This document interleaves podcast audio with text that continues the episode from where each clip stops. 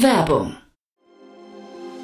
Sei dabei beim HTGF Family Day am 11. und 12. Juni in der Station Berlin. Für zwei Tage voller Inspiration und Business. Tauche ein in ein einzigartiges Netzwerkerlebnis mit bis zu 1500 Teilnehmenden. Erkunde das innovative Seed- und Later-Stage-Portfolio des Hightech Gründerfonds. Lass dich vom vielseitigen Programm inspirieren und knüpfe wertvolle Kontakte. Sichere dir jetzt dein Ticket. Mehr Informationen findest du unter www.family-day-htgf f.de.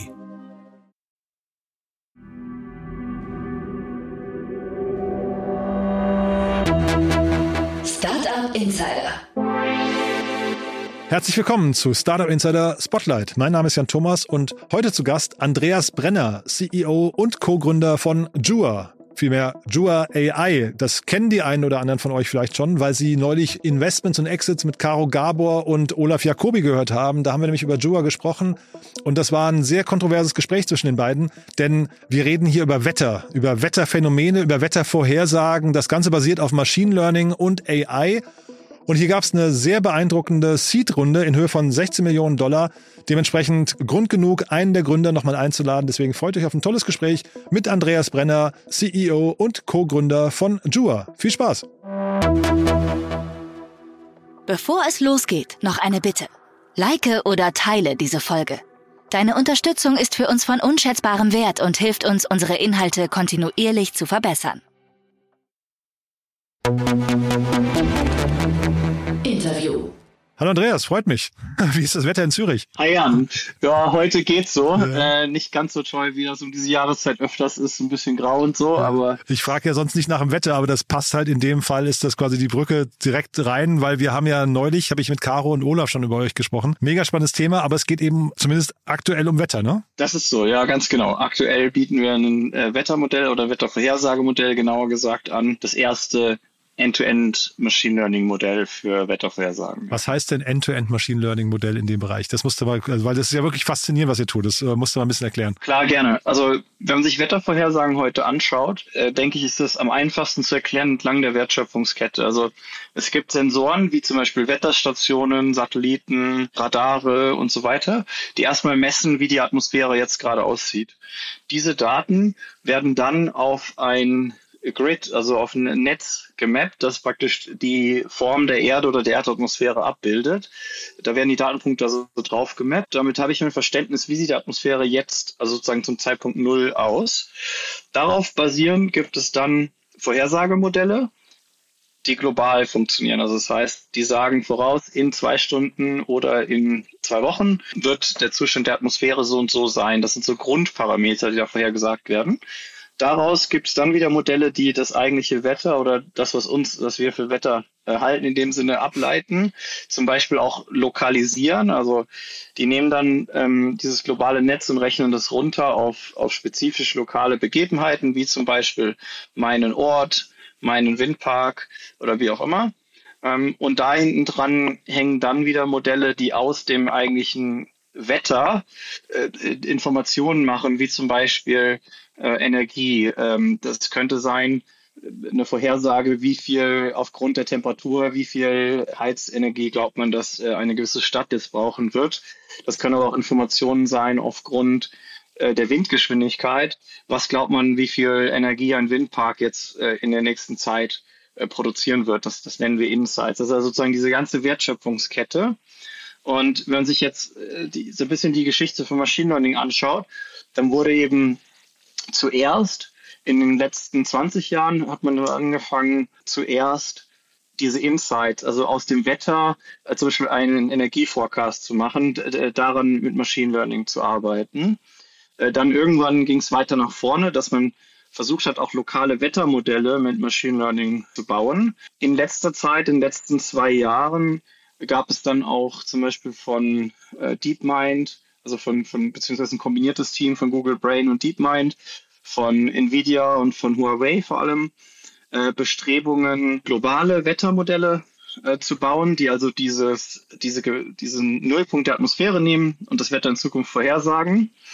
Und dann letztendlich, was diese Modelle alle gemeinsam haben, ist, sie sind alle erstens mal im Prinzip auf dem gleichen Datenset trainiert. Das, das nennt sich Error 5. Das ist so ein Datenset vom Europäischen Zentrum für mittelfristige Wettervorhersage, also ECMWF, European Center for Medium Range Weather Forecasting. Und das ist das eine und das andere ist, dass eigentlich auch all, alle Modelle am Ende wieder auf dieser Assimilierung, also auf dem Sensoren zu einem Gridmappen, auf dieser Technologie basieren. Und wir sind eben der Ansicht, wenn man jetzt wirklich Fortschritt machen will, muss man da weg. Also man muss wirklich dieses, diese ganze Wertschöpfungskette von Grund auf neu denken. Und, und, und das ist sozusagen das, was wir zum ersten Schritt getan haben. Das wäre so ein Modell, was von den rohen Sensordaten bis hin zu einem Energieforecast letztendlich in einem großen, in einer großen Infrastruktur, in einem großen Modell gehen kann und mhm. komplett Machine Learning basiert. Mega spannend. Also viele Fragen dazu jetzt. Vielleicht, ja. äh, vielleicht erstmal der, der Punkt, nur dass ich es verstehe. Du hast gesagt, ihr ist eben auf der Zeitachse so zwei Wochen, hast du gerade auch gesagt, könnte so eine Vorhersage sein. Hat man, ist das richtig, dass die, die Genauigkeit, dass die irgendwie so exponentiell abnimmt? Also wäre wär das, wäre das richtig? Und wenn ja, ab wo wird es eigentlich sehr ungenau? Also es gibt unterschiedliche Modelle, die in unterschiedlichen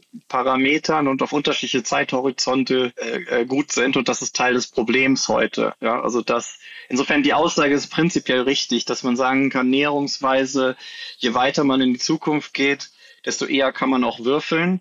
Wahrscheinlich ist heute irgendwo im sogenannten Subseasonal-Bereich. Also das heißt, wenn man in Richtung 30 Tage oder so Vorhersagen geht, da ist es für viele Parameter und viele Regionen der Welt wahrscheinlich sinnvoller zu würfeln. Es gibt aber heute auch schon Regionen der Welt, wo eigentlich keines der Wettermodelle auch äh, selbst auf einen Tag hinaus funktioniert. Also nä näherungsweise kann man sagen, da wo viel Wirtschaft ist, also wo, wo das BIP pro Kopf hoch ist, da sind auch die Wettervorhersagen besser. Das ist gar nicht so schlecht als als Näherungswert. Aber weil da mehr Sensoren sind oder wie kommt das? Wie, wie, was ist der Grund dafür? Äh, weil da mehr wirtschaftliches Interesse an der Weiterentwicklung besteht und weil da dementsprechend dann auch meistens mehr Sensoren stehen, ja. Genau, also Deutschland zum Beispiel hat zehn, in zehn Prozent der Städten in Deutschland gibt's äh, Wetterstationen und, und damit Deutschland meines Wissens die höchste Dichte der Welt an an Wetterstationen. Mhm. So eine Wetterstation, für, für, wer, wer, betreibt sowas? Vielleicht nur was zum Verständnis? Äh, das sind in aller Regel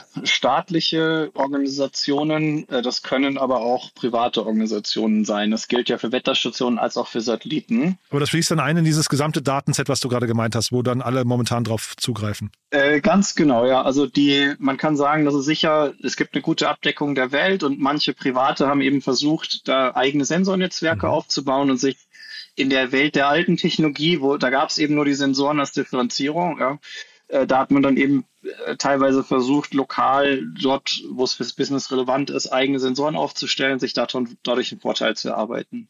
Aber die, also die große Mehrheit, letztendlich kann man sagen, wahrscheinlich alles, was alle Consumer irgendwie sehen oder Endkunden irgendwie sehen, und die große Mehrheit der Wettervorhersagen basiert am Ende des Tages auf, auf im Wesentlichen oder basierte in der Vergangenheit im Wesentlichen auf öffentlich verfügbaren Daten. Ja.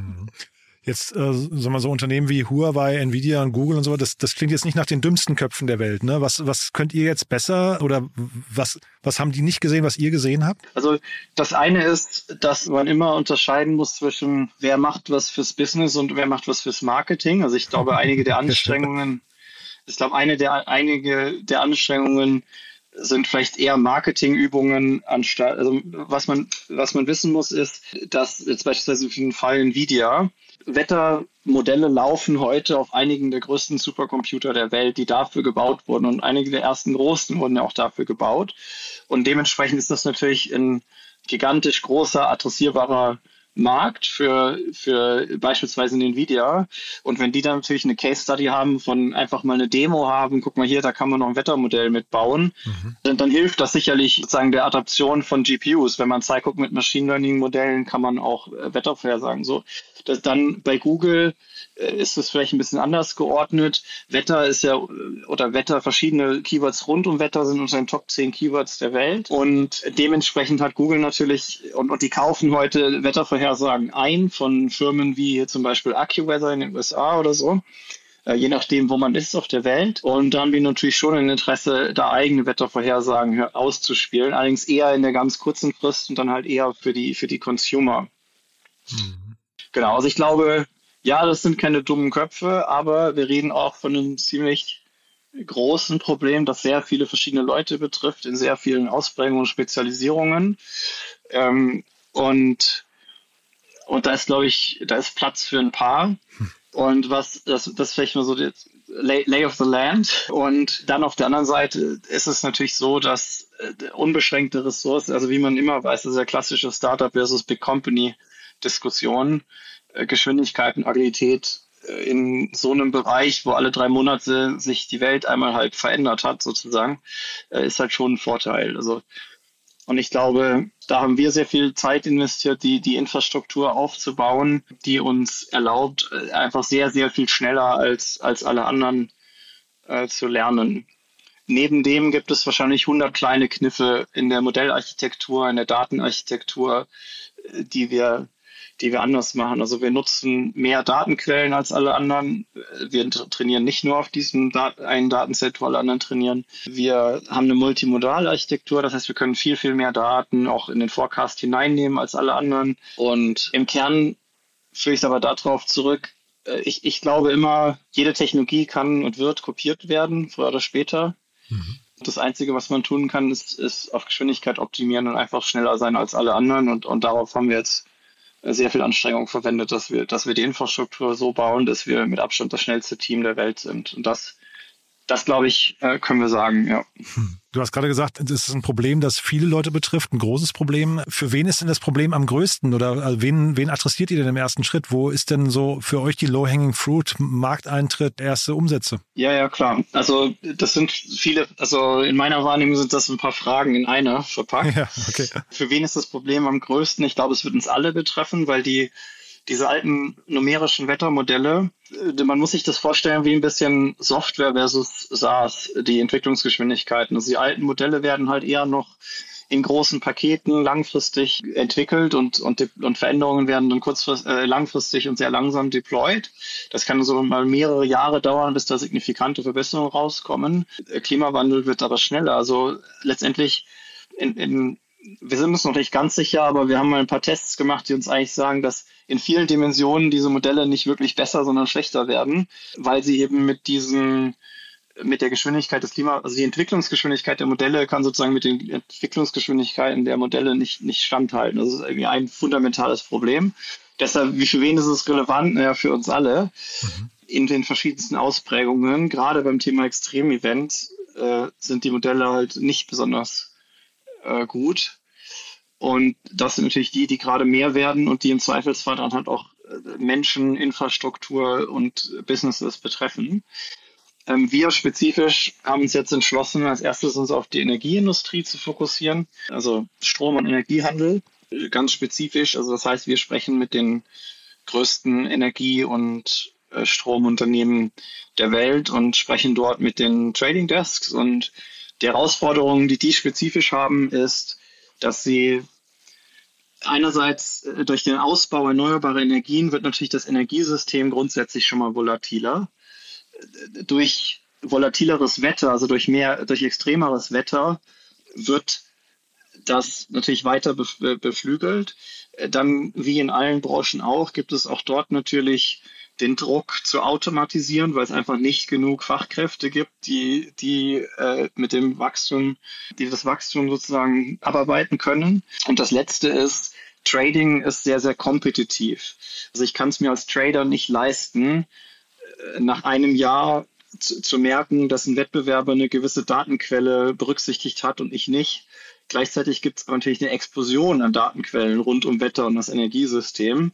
Also da gibt es wie eine exponentiell steigende Herausforderung auf der Datenseite, dass, dass diese Trader einfach immer, immer mehr Daten berücksichtigen müssen, aber ein Mensch hat halt einfach nur so und so viel Kapazität und dann ist Schluss. Und sozusagen das sind so ein bisschen die, die Treiber, die dazu führen, dass im Energiehandel gerade ein sehr, sehr großer Bedarf an besserer Vorhersage gibt, um eben dieser Volatilität bedingt durch den Ausbau erneuerbarer und durch Wetter äh, begegnen zu können und damit umgehen zu können und äh, da ja halt profitabel sozusagen durch die Energiewende zu navigieren, anstatt mit Verlusten. Ja.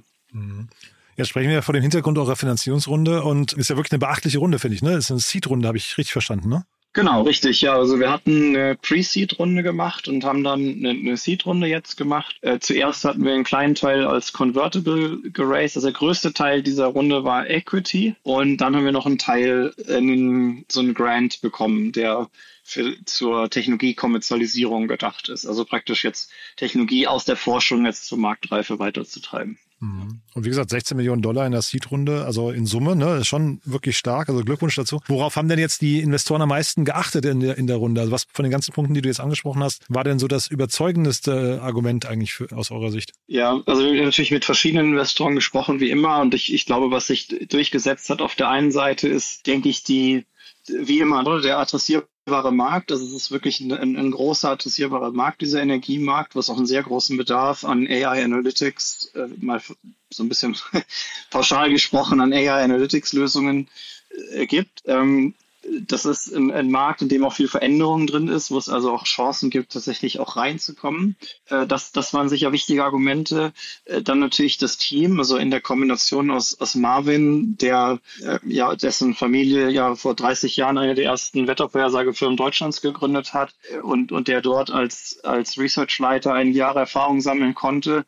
Und dann auf meiner Seite, ich habe zuvor ja ein Startup mit, mit 1000 äh, Unternehmenskunden aufgebaut und auch schon Venture Capital dafür aufgenommen gehabt, die Firma verkauft und so weiter. Also so ein bisschen diese, diese Kombination aus einem relativ großen, adressierbaren Markt, äh, einem Team, was äh, die Domain-Expertise äh, für die Themen, die wir angehen wollen, mitbringt und dann natürlich auch Execution. Also man hat uns schon auch sehr genau verglichen, ob, ob das, was wir bezüglich State of the Art behaupten, ob das denn auch so ist.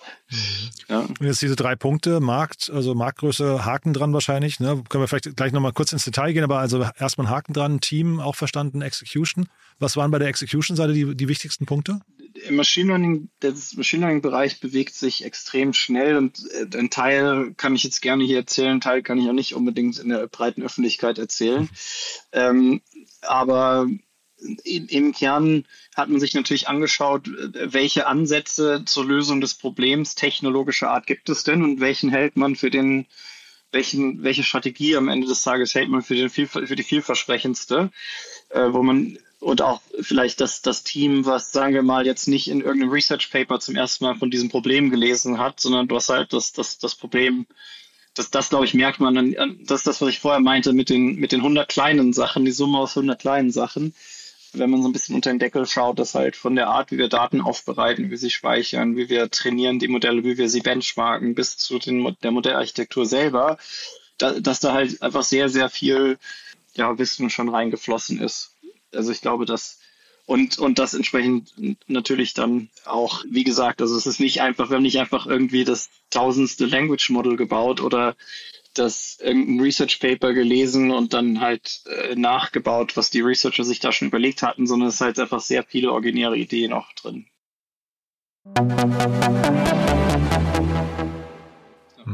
Sag mal, wie, wie genau, wie akkurat müssen denn eigentlich eure Vorhersagen sein? Weil ich frage es dahingehend, ob ihr hinterher auch in die Verantwortung gezogen werden könnt, äh, in die, in die Haftung. Ich kenne das ja zum Beispiel, du redest ja jetzt von Machine Learning, nicht von AI, ne? Aber äh, ihr habt ja .ai als äh, URL und man kennt es ja jetzt von ChatGPT und so weiter, dass das irgendwie so ein bisschen halluziniert ab und zu mal. Also dass da irgendwie nicht alles sofort, äh, wenn, wenn so, eine, so, so ein Model an den ja, Start geht, auch fehlerfrei ist. Wie ist das bei euch? Ja, klar. Also die, die, der, der Problemspace ist ein bisschen anders natürlich.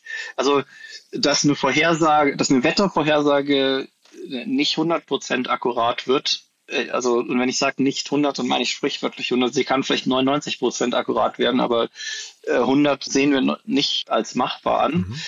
Und das weiß auch jeder, der diese Vorsage anschaut. Und diese Firmen sind darauf eingestellt, ihre Trading-Algorithmen und so weiter. Insofern ist das eine gewisse sagen wir, eine Ausgangslage, das ist das eine. Das zweite ist, wir haben es mit Physik zu tun. Es gibt schon gewisse Grundgesetze der Physik, äh, bei denen wir sicherstellen können, dass unser Modell diese auch einhält und also nicht äh, sich irgendwie sinnlose äh, Dinge zusammen halluziniert, halluziniert, also vereinfacht gesagt, ja. Hm. Aber vielleicht mal ganz kurz, was heißt denn diese Genauigkeit? Nur fürs Verständnis. Heißt es an, wenn du sagst 99 Prozent, an 99 Tagen von 100 seid ihr exakt genau oder heißt das, ihr seid jeden ah. Tag um ein Prozent daneben? Ja, also sagen wir mal so, wenn, wenn, also das, das Thema Genauigkeit ist im Bereich Wetter ein, ein, Thema, was sehr, was also man kann natürlich plakative Aussagen zu machen und sie schön zusammenfassen. Mhm.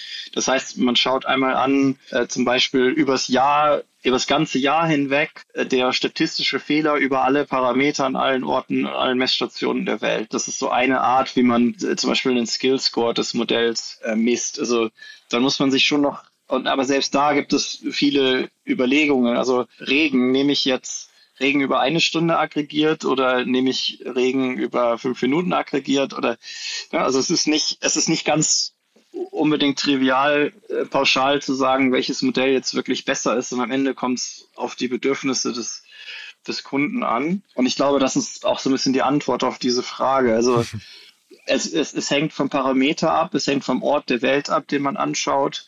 Es hängt vom Zeitraum in die Zukunft ab, äh, den man anschaut. Im Kern gilt es natürlich überall zu maximieren. Also im Kern geht es darum, beispielsweise, wenn heute mit 80-prozentiger äh, Wahrscheinlichkeit ein Modell zumindest mal sagt, ob es regnen wird oder nicht, dass man das halt auf 90 Prozent Genauigkeit äh, hochschraubt und mhm. dementsprechend seltener falsch liegt. Das, das würde mich zumindest freuen, wenn es meine Outdoor-Sportaktivitäten und so weiter angeht. Mhm. Ja. Ich, ich frage auch deswegen nach Genauigkeit, weil Caro, ihr hattet ja, glaube ich, auch im Vorgespräch miteinander, also bevor Caro hier im Podcast war, miteinander telefoniert. Und sie hatte von einem Case erzählt, von einer Story bei euch, wo ihr, glaube ich, weltweit die einzigen wart, die dann ein bestimmtes Ereignis sehr genau vorausgesagt haben. Deswegen wollte ich, ich hatte also rausgehört, das wäre so quasi einer von euren, was nicht, von euren USPs vielleicht. Mhm. Genau, also jetzt müssen wir natürlich unterscheiden zwischen, zwischen der sogenannten, also zwischen der sozusagen der durchschnittlichen Genauigkeit, über die wir jetzt gerade gesprochen haben. Das andere sind natürlich Extrem-Events. Und das war bisher die größte Kritik an Machine Learning Modellen, war eigentlich, dass man gesagt hat, naja gut, wer sozusagen aus der Vergangenheit die Zukunft lernt, das waren diese rein datengetriebenen Ansätze, der kann logischerweise das, was das Modell noch nie, was im Trainingsdatensatz nicht vorkam, kann das Modell nicht vorhersagen können. Das war die größte Kritik an Machine Learning Modellen. Was aber sich in, in der Wissenschaft gezeigt hat und was, glaube ich, wir bis jetzt äh, am, am besten zeigen konnten, ist, dass es schon möglich ist, anstatt aus der Vergangenheit sozusagen die Zukunft zu lernen, aus der Vergangenheit ganz einfach die Physik zu lernen, also sozusagen die Lösung von Gleichungen und die Abstraktion von Gleichungen ähm, und dadurch dann eben auch Extremevent äh, richtig vorherzusagen. Das eine Beispiel, was wir mal publiziert hatten, war so ein ähm, Zyklon in Kalifornien, der von der Gesamtmengelage her etwas war, was sehr, sehr schwer vorherzusagen war. Das hat ein anderes Modell, das europäische Modell, ähm, hat es schon auch hingekriegt, aber nicht in der, also nicht so lange vorher wie wir und nicht äh, in der Genauigkeit, was die Intensität angeht. Und das ist am Ende das Problem. Also die, äh, es ist ja schön und gut, wenn ich sage, es kommt ein Sturm, nur am Ende ich muss wissen, wo genau wird dieser Sturm eintreffen und wie intensiv wird er denn nun wirklich? Ähm, und, und das, äh, das ist die, die Krux. Oder? Und, da, und da war unser Modell tatsächlich dann besser. Andere haben da sicher inzwischen auch aufgeholt, aber ich glaube, mit äh, dem Modell, was wir jetzt rausbringen, wo wir jetzt gerade kurz vor Markteintritt mitstehen, dann werden wir da nochmal einen ganz schön großen Schritt vorwärts gemacht haben. Ein anderer Punkt, den ich aus dem Gespräch mitgenommen hatte mit Olaf und Caro, war, dass Olaf gefragt hatte, dieses Thema lokal runtergebrochen, Wetter auf, ich weiß nicht, weniger Quadratmeter genau zu kennen, weil du gerade von den Bedürfnissen des Kunden gesprochen hast. Ne? Wer hat so ein Bedürfnis? Weil ihr könnt das, aber ist das wirklich, ist das wirklich notwendig? Also gibt es dafür einen Markt? Naja, ja, ja, das ist das ist der Moment, wo es die Frage gibt, bauen wir ein Wetter oder bauen wir ein Physikmodell? okay. Und am Ende des Tages für gewisse Wetteranwendungen für gewisse Wetteranwendungen gibt es natürlich einen abnehmenden Grenznutzen dieser geografischen Auflösung. Per Definition kann man aber schon sagen, je, je hochauflösender man dann die Atmosphäre berechnet, desto höher wird auch die Genauigkeit werden. Ganz kleines Beispiel Windschatten von Windanlagen. Das sind so kleine Phänomene, die können sehr, sehr relevant sein, sind sehr, sehr klein. Und, und da, da, muss ich halt fast im paar Meter Bereich sein, um sowas überhaupt ins Modell mit, äh, mit einfließen lassen zu können. Mhm. Und bisher löst man das über spezifische kleine lokale Modelle. Problem ist aber, dann habe ich halt ein Modell, was mir das Wetter für meinen Windpark äh, vorhersagt, den Wind für meinen Windpark. Nur meine Vorhersage, wie viel Energienachfrage beispielsweise in Deutschland äh, gerade vorherrscht, äh, ich vorhersage, kommt aus einem anderen Modell und die beiden Modelle sind nicht unbedingt physikalisch konsistent miteinander. und dann fängt, und dann fängt das Problem an der Integration dieser verschiedenen Modelle. Und deshalb glauben wir sehr stark, dass es ein globales und trotzdem hochauflösendes Modell braucht, dass das auch sehr viel Wert schafft. Schon mal für Wetter. So in Wetter mhm. ist natürlich so, da gibt es irgendwann abnehmenden Grenznutzen. Wenn ich dann aber über Wetter hinaus in andere Use Cases denke, wenn ich in die Landwirtschaft denke, dann, dann gibt es da sicher Zwischen-Use-Cases. Und ganz langfristig irgendwann wäre es natürlich schon spannend, wenn man nicht mehr in Meter mal Meter, sondern äh, wenn man äh, theoretisch äh, Atome modellieren kann und damit dann eben alles, also alles, was sich irgendwie physikalisch erklären lässt, entsprechend modellieren kann.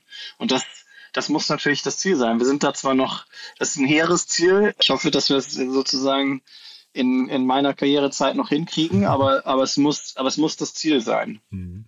Ich finde es ja eh cool, dass wir heute sprechen, weil du hast, also eigentlich hast du ja heute, glaube vermutlich relativ eng getakteten Tag, ne? Weil ihr, du hast mir gesagt, es steht zur Debatte, ob ihr heute euren ersten Kunden live schaltet. Vielleicht kannst du da nochmal was zu sagen. Äh, ja, ganz genau. Also heute Abend machen wir Go- oder No-Go-Entscheidungen sozusagen. Sind wir, sind wir ready? Finden wir es gut oder nicht? Äh, und gehen dann und würden dann live gehen mit unserem ersten Kunden. Was heißt das ähm, genau? Sag, sag mal. Äh, was das heißt, ist, dass ja. eben ein erster Kunde dann tatsächlich auf unsere Wettervorhersagen Zugriff kriegt in zwei Formen. Äh, einerseits kriegen die immer zwei Jahre historische Daten damit sie, wenn sie zum Beispiel äh, Trading-Algorithmen darauf bauen, wenn sie, äh, und damit sie es auch einfach über Saisonalität hinweg und so weiter verproben und vertesten können, also die Genauigkeit testen können. Äh, und auf der anderen Seite halt äh, Zugang zu den, zu den Live-Forecasts, also dem Wetter-Forecast, ja, der von unserem Modell produziert wurde. Ist eigentlich das Thema Kundenakquise, wenn wir schon dabei sind, ist das für euch kompliziert? Also ich weiß nicht, ich vermute ja mal, dass solche Systeme auch relativ tief integriert sind dann in so Abläufe bei, bei Kunden. Ne? Ähm, also wie hoch, wie hoch ist da die Wechselwilligkeit oder Wechselbereitschaft? Stößt man da auf offene Türen oder ist das für euch auch nochmal ein langer Prozess hinterher? Mhm. Also vielleicht, das, das eine ist, ich habe das schon ein paar Mal gemacht. Also meine letzte Firma hatte, wie gesagt, ja auch schon mal tausend Unternehmenskonten. Das heißt, es ist ein bisschen Erfahrung vorhanden, wie das geht. Und wir haben, und, also das heißt, ich schaue da mit so einem gesunden Realismus drauf. Also selbstverständlich gibt es einen gewissen Integrationsaufwand.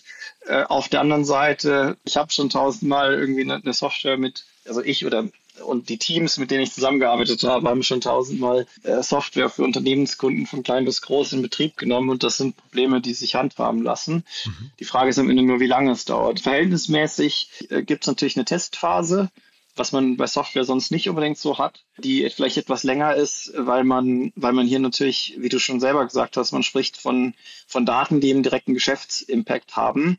Gleichzeitig ist es im Energiehandel so, dass die Leute vielleicht schon Kunden werden und dann aber erst einmal äh, gar noch nicht in Live-Betrieb gehen, sondern erstmal ein sogenanntes Shadow Trading betreiben. Also das heißt, sie trainieren Wetteralgorithmen oder Trading-Algorithmen zum Beispiel äh, auf unserem Modell und lassen das sozusagen parallel zu ihrem Live-Modell eine Zeit lang laufen und vergleichen äh, dann nach einigen Monaten die, die tatsächlichen Ergebnisse. Also nur, dass jemand zahlender Kunde wird, äh, heißt noch nicht, dass er dann wirklich schon 100 Prozent äh, scharf geschaltet hat.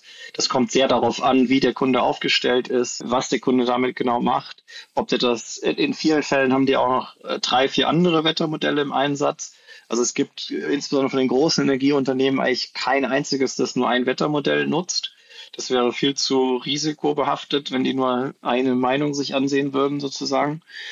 Ähm, und und das, das wiederum ist natürlich, macht den Eintritt etwas leichter. Also wenn man, wenn man nicht das Kernmodell einer gigantischen Firma, bei der äh, Milliarden von Profits davon abhängen, ersetzen muss, sondern wenn man erstmal äh, vielleicht mit einem überschaubaren Use Case als eine zusätzliche Lösung äh, reinkommen kann. Mhm. Und du hast ja nicht schon nicht nur schon 1000 Kunden akquiriert, du hast ja auch, hast ja vorhin gesagt, einen Exit schon hinbekommen. Machst du dir hier Gedanken, wer das mal kaufen kann, das Unternehmen? Also ich äh, versuche mir das gerade so, so ein bisschen herzuleiten. Sind das dann so die großen Tech-Giganten wie so ein Huawei und Nvidia oder Google und so weiter? Oder redet man eher mit der Energiebranche oder wird es noch viel breiter und, oder vielleicht Rückversicherer oder solche Geschichten? Äh, also das ist natürlich eine Frage, die manche VCs immer wieder mal stellen. Also ich, ich versuche gerade erstmal darauf zu optimieren, ähm, so wie man das im Amerikanischen so schön nennt, Generational Business aufzubauen. Selbst als sozusagen die, die, die letzte Firma habe ich mehr als als Mercenary aufgebaut, also als Söldner sozusagen, einfach wollte irgendeine Firma machen, die Venture Capital basiert ist und fand das cool. Hier habe ich mir sehr, sehr genau überlegt, in welches Thema ich, ich Jahrzehnte meines Lebens jetzt reinstecken möchte und wahrscheinlich die, die produktivsten Jahre meines Lebens reinstecken möchte. Und Insofern, das, das, das große Ziel ist, die Firma so lange wie möglich selbstständig zu entwickeln, sie so groß wie möglich werden zu lassen, unter anderem auch um halt diesen technologischen Fortschritt, den wir letztendlich erreichen wollen, äh, auch, auch zu finanzieren. Aber klar, also es gibt Interessenten und es gab durchaus auch im letzten Jahr schon mehrere Interessenten, die schon mal angeklopft haben, ob wir, ob wir nicht eigentlich zum Verkauf stünden. In der frühen Phase schon. Ja, genau, ja, weil es eben für einige Unternehmen ist es halt schon ein sehr stark, also ein sehr, sehr relevantes Thema. Ja.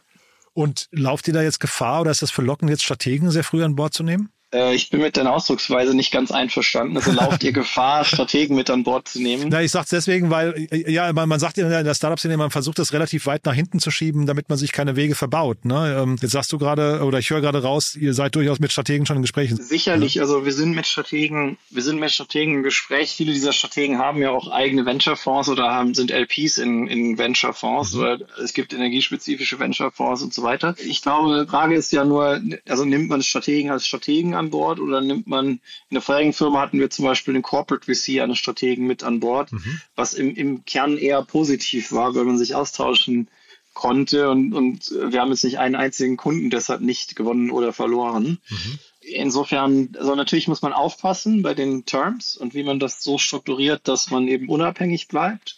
Aber im Prinzip und, und halt auch, welche Informationen fließen oder fließen eben nicht. Also man kann den Informationsfluss ja auch ganz gut so gestalten, dass es beispielsweise mehrheitlich Finanzinformationen trägt, die man austauschen muss und jeder andere Austausch freiwillig ist. Und äh, da, da, da denke ich schon, dass es dann äh, durchaus sich auch also befruchten sein kann, wenn man das halt vernünftig strukturiert. Aber, aber klar, also äh, beispielsweise jetzt die Seed-Runde hätte ich noch nicht unbedingt mit Strategen machen wollen, weil dafür gar noch nicht zu dem Zeitpunkt, als wir da in den Markt gegangen sind, gar noch nicht so klar genug war, in welche Richtung sich die Firma äh, ganz genau weiterentwickeln äh, wird. Da sind noch zu viele Fragen offen. Das heißt, ich weiß gar nicht, ob es auch sozusagen, also ja, prinzipiell, ich bin offen für Strategen unter gewissen Bedingungen. Und der Zeitpunkt, glaube ich, ist dann richtig, wenn man das Gefühl hat, man hat jetzt einen Fünfjahresplan, den man auch glaubt, ziemlich äh, so, so oder so ähnlich umzusetzen und der nicht mehr komplett umgeschmissen wird. Ja. Mhm. Und vielleicht nochmal, weil du sagst, du bist ja Seriengründer, hast quasi das Ganze schon einmal durchlaufen. Gibt es denn, ich weiß nicht, gibt es denn Fehler, die man trotzdem zum zweiten Mal macht und sich dann trotzdem nochmal ärgert? Äh, ja, also ich habe dazu zwei bisschen zynische Witze von guten Freunden gehört. Der, der eine sagte, gell, du gründest nochmal, du weißt ja jetzt, wie es geht, Stichprobe 1. Also im Sinne von statistisch überhaupt nicht repräsentativ. Okay. Das finde ich echt ganz gut. Also, und der andere, ein anderer Freund sagte mir, ja, schau, also der auch seine dritte Firma jetzt gerade gegründet hat, ähm, der sagte, schau, man macht nicht, hoffentlich nicht die gleichen Fehler wieder, man macht einfach andere Fehler. Und so, so sehe ich es auch. Also ich, ich bleib da, ich versuche da sehr bescheiden zu bleiben und gewisse Sachen, also gewisse Entscheidungen trifft man vielleicht mit ein bisschen mehr Selbstbewusstsein, wenn man sie halt im Leben schon zwei, drei, vier Mal gesehen hat. Aber wir machen weiter ganz klar Fehler strategisch, taktisch. Und wichtig ist ja nicht keine Fehler zu machen, sondern wichtig ist einfach öfters richtig zu liegen als der Wettbewerb. Ja. Super. Dann würde ich fast sagen, wenn wir uns widersprechen, vielleicht in einem Jahr oder so, dann reden wir auch noch ein bisschen über Fehler, die gemacht wurden, weil daraus kann man ja immer viel lernen. Haben wir denn für den Moment was Wichtiges vergessen? Äh, nö, vielen Dank. Also es waren, es waren gute Fragen. Du hast mich mit der anderen Frage ein bisschen zum Nachdenken gebracht. Ich hoffe, ich hoffe, ich konnte sie beantworten und ansonsten klar freue ich mich auch gerne auf ein Folgegespräch mhm. und freue mich, freue mich immer zu reflektieren, was alles gut gelaufen ist oder eben auch nicht. Super. Du dann sag vielleicht ganz kurz zum Schluss nochmal, wer darf sich bei, bei euch melden oder bei dir? Äh, bei uns melden dürfen sich natürlich verschiedene Leute gerne. Also auf der einen Seite äh, Investoren. Irgendwann werden wir sicherlich auch wieder mal eine, eine, eine Series A aufnehmen. Natürlich jetzt nicht sofort, aber irgendwann schon. Dann auf der zweiten Seite sind wir natürlich immer interessiert an der Zusammenarbeit, wie gesagt, momentan mit Energieunternehmen.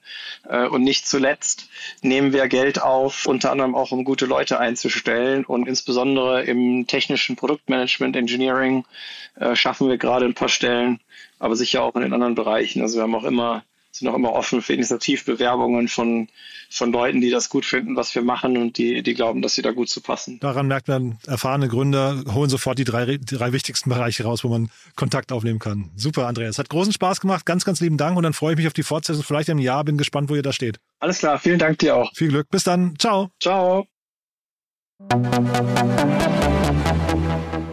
Hi, hier ist Kira vom Content Team. Hast du spannende und aktuelle Neuigkeiten, die du mit uns und der Startup-Szene teilen möchtest? Dann reiche deine Pressemeldung ganz einfach bei uns ein. Wir überprüfen nicht nur jede eingereichte Meldung darauf, ob sie für unseren Content relevant ist, sondern laden sie auch auf unsere Plattform hoch, sodass sie für die ganze Startup-Welt zugänglich wird. Unter www.startupinsider.de slash Pressemeldungen kannst du deine Pressemeldung hochladen und sogar mit deinem Startup-Profil verknüpfen. Dort findest du auch noch weitere Informationen dazu. Wir freuen uns auf deine Beiträge.